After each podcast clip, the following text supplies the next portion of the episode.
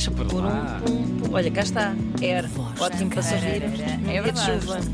Com Tânia era verdade. É verdade.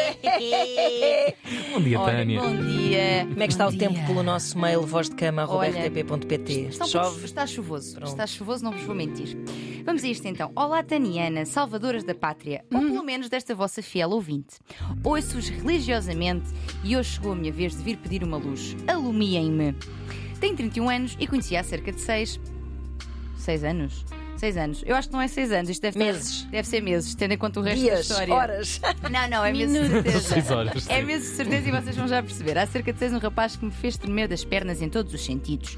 Gato todos os dias, super inteligente, com valores muito semelhantes aos meus, mas, porque há sempre um mas, bem sabemos, diz ela, quando nos conhecemos ele estava a passar uns dias de férias cá, porque, apesar de ser português, está há um ano a trabalhar fora para a Comissão Europeia. Daí eu dizer que são seis meses. Ah, ok. Hum, Exatamente. Disse-me logo, disse logo isto mesmo, mas foi uma coisa tão assolapada que não conseguimos deixar de nos envolver e de prometer que daríamos seguimento a esta pequena loucura. Temos-nos visto todos os meses, pelo menos uma vez, até porque ele também é aqui de Lisboa, o que facilita, e eu, e ou vou eu, ou vem ele, e todos os meses nos encontramos, e, são- e todos os encontros são incríveis. Curtos, mas super intensos e cheios de paixão e vontade de continuar. No entanto, sou-vos sincera, dou por mim.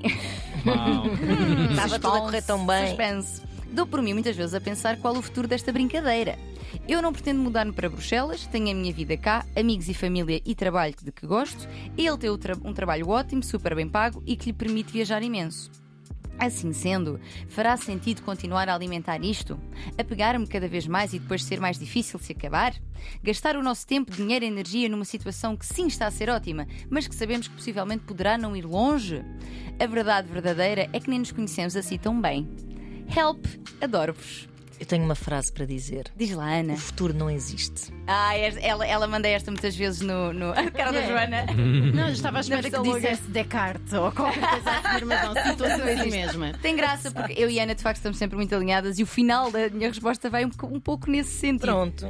Mas vamos começar. Paix- Paixões assolapadas, dificultadas pela distância. Quem nunca? Vocês já tiveram? Uhum, Já. Já. Não é? E tu, Tiago, também? Relações à distância, Mas assolapadas. não eram muito distantes. Era... As duas horas do Tiago. Não, as minhas, a minha não era assim uma distância, não era incontornável, mas Era- era, à distância. Eu Ok. tinha uma relação que depois vinha descobrir que era a três. Ah, Pronto. pois também. E tu, Tiago? Não, não conheço distância. Não conheço. É sempre tudo muito perto. É, tudo próximo. perto, sim. Muito Pronto. bem. Eh, eu, eu também já tive, eu também já tive. Então, ela identifica aqui uma série de fatores importantes e diferenciadores das relações à distância. Em particular para aquelas que começam à distância. Porque é diferente nós estarmos a namorar há algum tempo e depois temos um período de distância, não é? Ou começarmos logo assim. Por exemplo, coisas aqui, fatores que ela indica que são importantes. No início das relações, nós já temos a tendência, consciente ou inconsciente, de mostrar unicamente o nosso melhor e só mais tarde o nosso lado lunar. Marketing. Podemos pôr a coisa assim. Personal exatamente. branding. Personal branding, exatamente, faz parte. E isso, por si só, já tende a criar uma imagem insuflada e muitas vezes irreal da pessoa. Ora, numa relação em que só nos vemos por períodos muito curtos e de, e de algum em algum tempo, não é? Isto vai exacerbar-se mais ainda. Pois, se eu tenho tão pouco tempo para passar com a pessoa, eu quero que ela tenha o melhor do melhor do melhor. O melhor de mim. O problema é que isto cria imensos envi- enviesamentos e idealizações.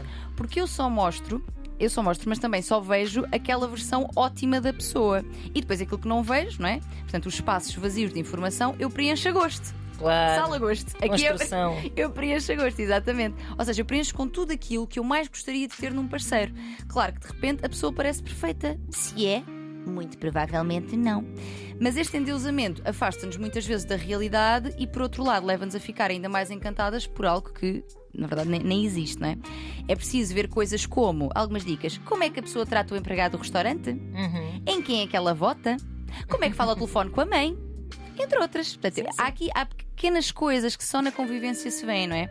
E depois temos aqui também o fator dificuldade, que também torna geralmente tudo muito maior e mais intenso. Porque nós temos esta atração meio que perversa pelo difícil. Pelo inatingível. Aliás, meio que até nos ensinam que é assim que o amor deve ser, não é? Difícil, pronto. E as relações à distância têm este ingrediente fortíssimo. E resulta tão bem que, em estudos sobre o tema, casais à distância relatavam estar mais apaixonados do que aqueles que viviam no mesmo lugar. Pois então está claro, não há toalha molhada em cima da cama, Pois. não há um tampo para cima, Não há. não há um lixo que ninguém levou Não há.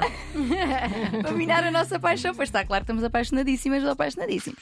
Por outro lado, estes estudos dizem também que estes casais discutem menos, não partilham tanto as suas opiniões, porque não querem desperdiçar tempo. Aí é que eu acho que é o busilis da questão. Porque enquanto está tudo espetacular, pronto, está espetacular, depois quando vier uma ao de cima, virá. Quando deixa de ser espetacular e depois tu não queres desperdiçar o tempo juntos a discutir e começas Ora a varrer bem. para debaixo do tapete, vai saber, de repente tens uma pequena montanha de Esterco. cotão emocional. exatamente, exatamente. Porque esta, esta não partilha das opiniões e de para não desperdiçar tempo leva, lá está, a mais idealização, a mais romantização e mágoas e, e rancores e coisas Lá também. do tapete. Só que o que é que acontece? Como estamos sempre no nosso melhor e a não dizer nada que nos chateia, ficamos presos de uma honeymoon. Nós estamos ali em lua de mel para sempre.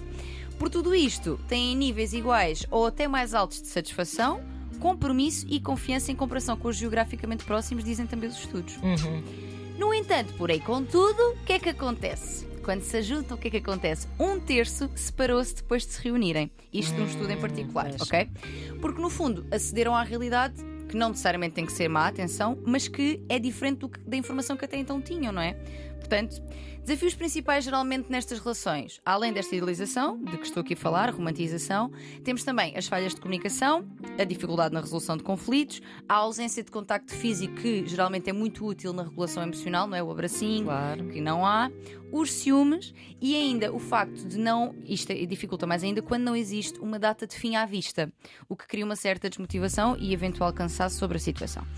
Ora bem, quem me ouve falar assim até pensa que eu estou aqui a dizer que a relação à distância da nossa ouvinte está fadada ao fracasso. E está. Não!